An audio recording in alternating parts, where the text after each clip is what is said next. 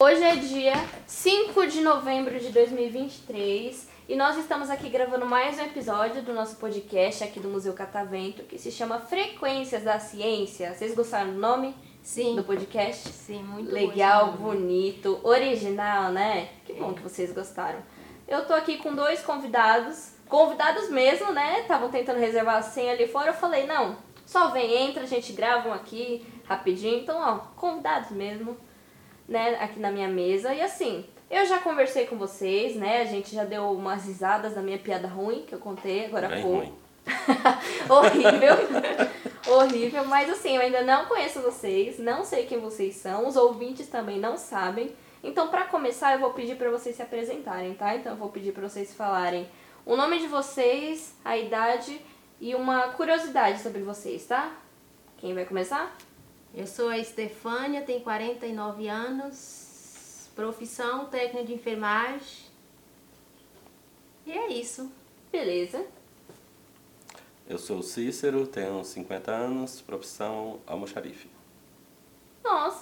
Bacana. São profissões assim bem, Bem diferente. diferentes, né? E assim, Sim. Antes da gente é, iniciar aqui, né, tentando decidir o tema, você disse que queria falar um pouquinho da área da saúde. Isso? Sim. Vamos lá. É, você sempre teve esse sonho de trabalhar na área da, da saúde, da enfermagem? Como é que é a rotina? Como é que tá Ah, sempre foi assim uma coisa que eu descobri que eu precisava estar ali para mim fazer diferente dos atendimentos que eu tive no início quando eu comecei. Uhum. Eu via que assim tinha uma diferença muito grande entre pessoas de uma classe com a outra. Ah, E eu aí encontrei, eu descobri que não poderia ter aquilo ali, naquele momento, porque aquele momento ali todo mundo, nem sempre naquele momento, mas todos são iguais. Então o atendimento tem que ser para todos. E aí eu fui atrás, comecei a estudar e hoje eu trabalho numa clínica geriátrica, trabalho mais com idosos, né? Pessoas que estão em fase de recuperação, estão ali que vêm de um vem de uma unidade que são mais com paciente mais crítico, chega no meu com estágio, um estágio mais avançado e vai até o fim. Gente, caramba, eu fiquei completamente impactada. Você tem que ter um emocional bom, né? Sim. Resiliência A gente tem que ter área. tudo isso lá, nessa parte. E aí, como é que é a rotina? Quanto tempo você trabalha nessa área? Faz 13 anos, a rotina é da medicação à troca de fralda. Muito intensa? Sim.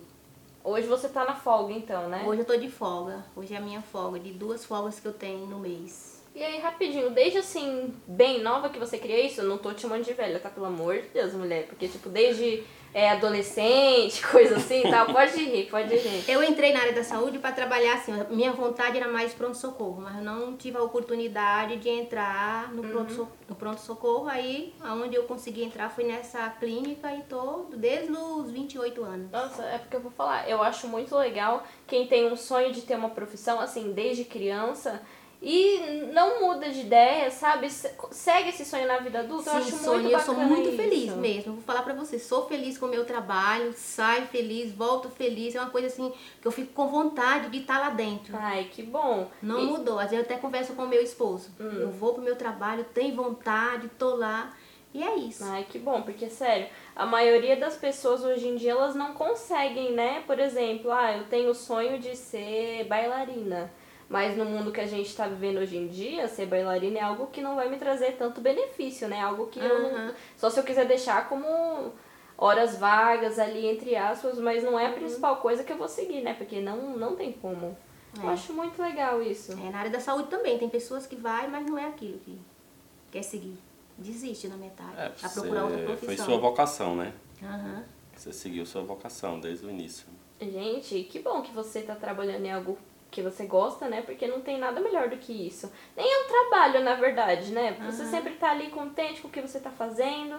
Então é isso, ó, já fica a primeira dica pro ouvinte, ó. Ouvinte, trabalhe numa coisa que você gosta que te faça feliz. Não tem Isso nada mesmo. melhor do que isso. Não existe É, mesmo. mas nem sempre temos essa opção, né? De estar naquilo que nós gostamos. É. Vezes estamos naquilo pela necessidade.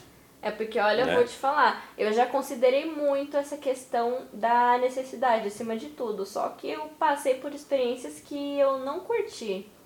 né? É, então, por exemplo, no meu caso, até já entrando nesse, é, pegando esse, esse gancho aí também, é que eu, hoje eu estou pela necessidade. Na, na área que eu atuo mesmo não é essa que eu gostaria de estar, por exemplo, né? que eu trabalho hoje, mas eu, eu estou porque eu preciso do dinheiro, eu preciso do meu ganho, né? Então, basicamente eu larguei para entrar nessa área, hoje eu, eu estou porque eu quis entrar numa empresa de nome que eu estou hoje, que todos gostariam de entrar, então para entrar nela é, eu tive que praticamente baixar a minha função, sair da função que eu estava antes, entendeu? Participei de um processo para poder entrar nela, uhum. concorrido por muita gente, eu consegui. E é basicamente porque a função que eu entrei hoje, como é que, é, que eu falei ao início, era que eu já tinha trabalhado na, na área há uns 20 anos atrás. E eu concorri para entrar no processo só para entrar dentro dessa instituição, uhum. porque é muito concorrida. Não sei se eu posso falar o nome, né? Acho melhor não. Então, fica, fica muito a seu critério. É, então acho melhor não e mais assim, porque o salário que eu entrei para ganhar nessa empresa, nessa instituição, comparado ao que eu estava antes no carro que eu estava bem a mais, entendeu? Eu rebaixei para entrar, eu ganhava mais do que o cargo que eu estava exercendo no mercado e rebaixando a minha função, que é a que eu estou hoje. Digamos o triplo, entendeu? né? Ganhando o triplo praticamente, com mais benefícios, com uma estabilidade que ela dá, para uhum. quem entra nela. Entendeu? Depois que você entra, eu falo assim, eu, eu sempre falo, depois, é, um filme bem antigo que tem de, de circo, que faz, aquele filme que você que diz o título dele é assim reze para entrar e pague não pague para entrar e reze para sair Isso. não sei se você lembra dele então praticamente você não sai dela só se você aposentar você morrer você não consegue mais sair porque Caramba. não tem porquê as pessoas não querem sair dela as pessoas amam essa instituição. Uhum. Eu não estou reclamando dela, mas eu, falo, eu, hoje eu trabalho não é, com relação ao que eu gosto de fazer, não, que hoje é. eu não faço. Ficou entendeu? bem claro, ficou bem entendeu? claro que a questão não é o lugar, que o lugar é muito bom, você Sim. já demonstrou isso.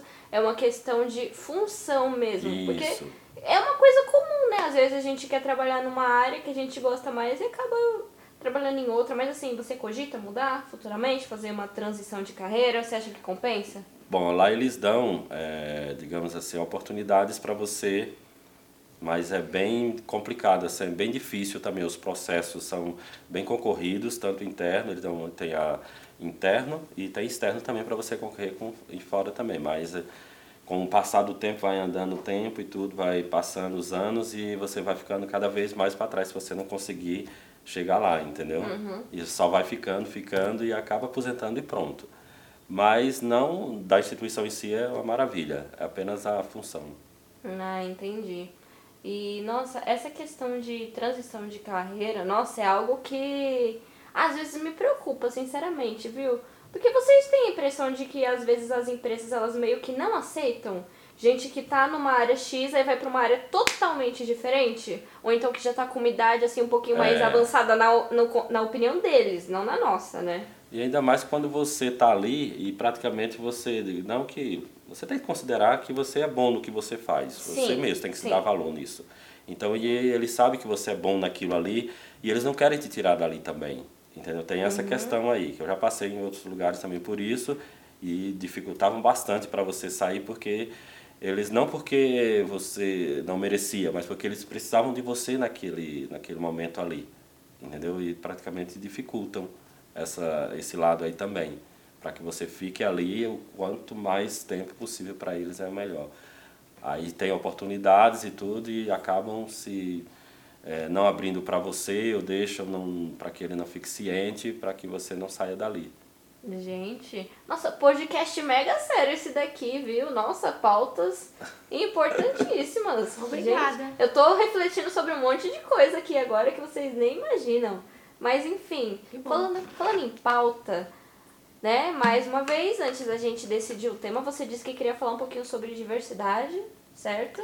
É porque algo hoje é tão discutido nessa questão da diversidade, é, tanto questão racial como é, é, direitos sobre o, o lado feminista, é, trans, lésbica, essas, tudo isso aí que hoje é a grande pauta, né, que tá, é, as grandes empresas, as instituições pré. Eu sou pouco assim, porque eu acho que não tem o que, eles têm que ser aceitos, ou homem ou mulher, não tem que deixar eles ali só. É, é. Eles têm que ser aceitos, ou, ou eu, ou, na, ou como feminino ou como masculino. Não acho que tem que separar eles, não acho que tem. Eu já sou uma pessoa assim que eu vejo essa história assim, ah, não tem que ter. Com relação a preparo aí já não assim, a gente não pode nem muito questionar isso aí, vai muito da demanda deles, das pessoas que eles têm e tal, aí fica complicado, né? Que realmente a gente vê que uma pessoa que está brigando, querendo uma, esse tipo de pauta aí e colocando esses temas aí e acha que pô, é um para quem tem, é, ela fala assim, as pessoas entendidas vão entender o que eu estou falando. Pô, eu acho que são pessoas que não têm entendimento nenhum. É, então, nesse sentido aí. É a minha opinião, né? Eu valorizo a questão do entendimento, porque assim, a gente está trazendo aqui para mesa temas que, querendo ou não, eles causam uma certa polêmica, né? Sim. É um divisor de águas. Tem gente que opina assim, tem gente que opina assim. São é dois é extremos e as pessoas realmente têm uma opinião muito extrema sobre isso.